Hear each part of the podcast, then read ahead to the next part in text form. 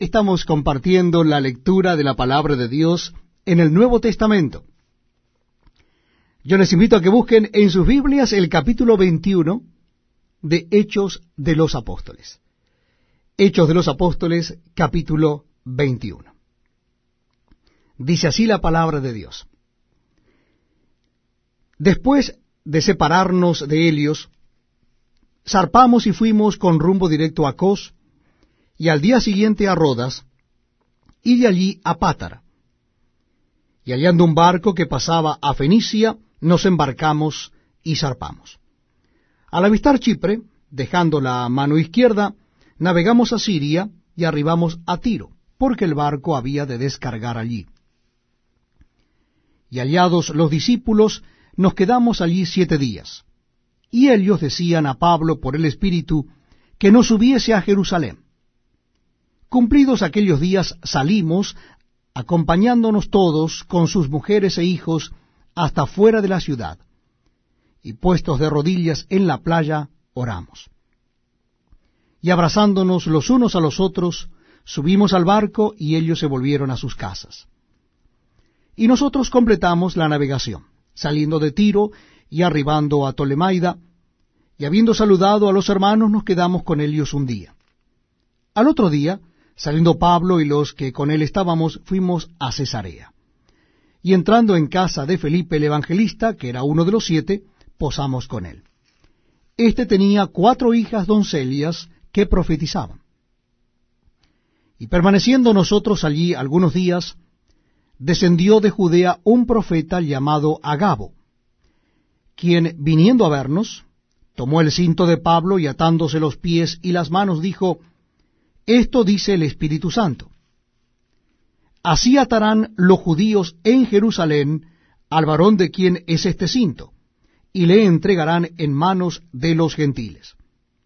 Al oír esto, le rogamos nosotros y los de aquel lugar que no subiese a Jerusalén. Entonces Pablo respondió, ¿Qué hacéis llorando y quebrantándome el corazón? Porque yo estoy dispuesto no solo a ser atado, mas aún a morir en Jerusalén, por el nombre del Señor Jesús. Y como no le pudimos persuadir, desistimos, diciendo, hágase la voluntad del Señor. Después de esos días, hechos ya los preparativos, subimos a Jerusalén. Y vinieron también con nosotros de Cesarea algunos de los discípulos, trayendo consigo a uno llamado Nazón de Chipre, discípulo antiguo, con quien nos hospedaríamos. Cuando llegamos a Jerusalén, los hermanos nos recibieron con gozo. Y al día siguiente Pablo entró con nosotros a ver a Jacobo, y se hallaban reunidos todos los ancianos, a los cuales, después de haberles saludado, les contó una por una las cosas que Dios había hecho entre los gentiles por su ministerio.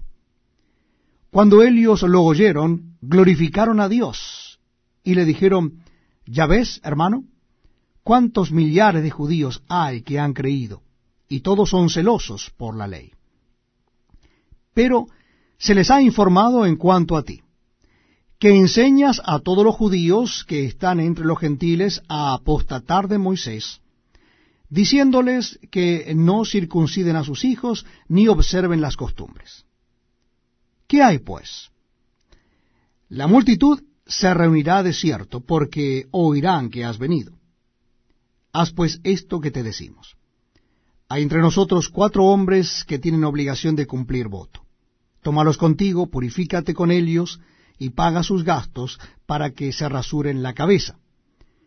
Y todos comprenderán que no hay nada de lo que se les informó acerca de ti, sino que tú también andas ordenadamente guardando la ley.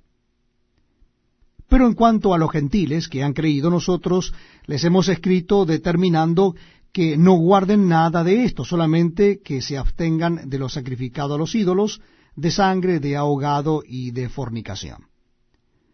Entonces Pablo tomó consigo a aquellos hombres, y al día siguiente, habiéndose purificado con ellos, entró en el templo, para anunciar el cumplimiento de los días de la purificación, cuando había de presentarse la ofrenda por cada uno de ellos. Pero cuando estaban para cumplirse los siete días, unos judíos de Asia, al verle en el templo, alborotaron a toda la multitud y le echaron mano, dando voces. Varones israelitas, ayudad.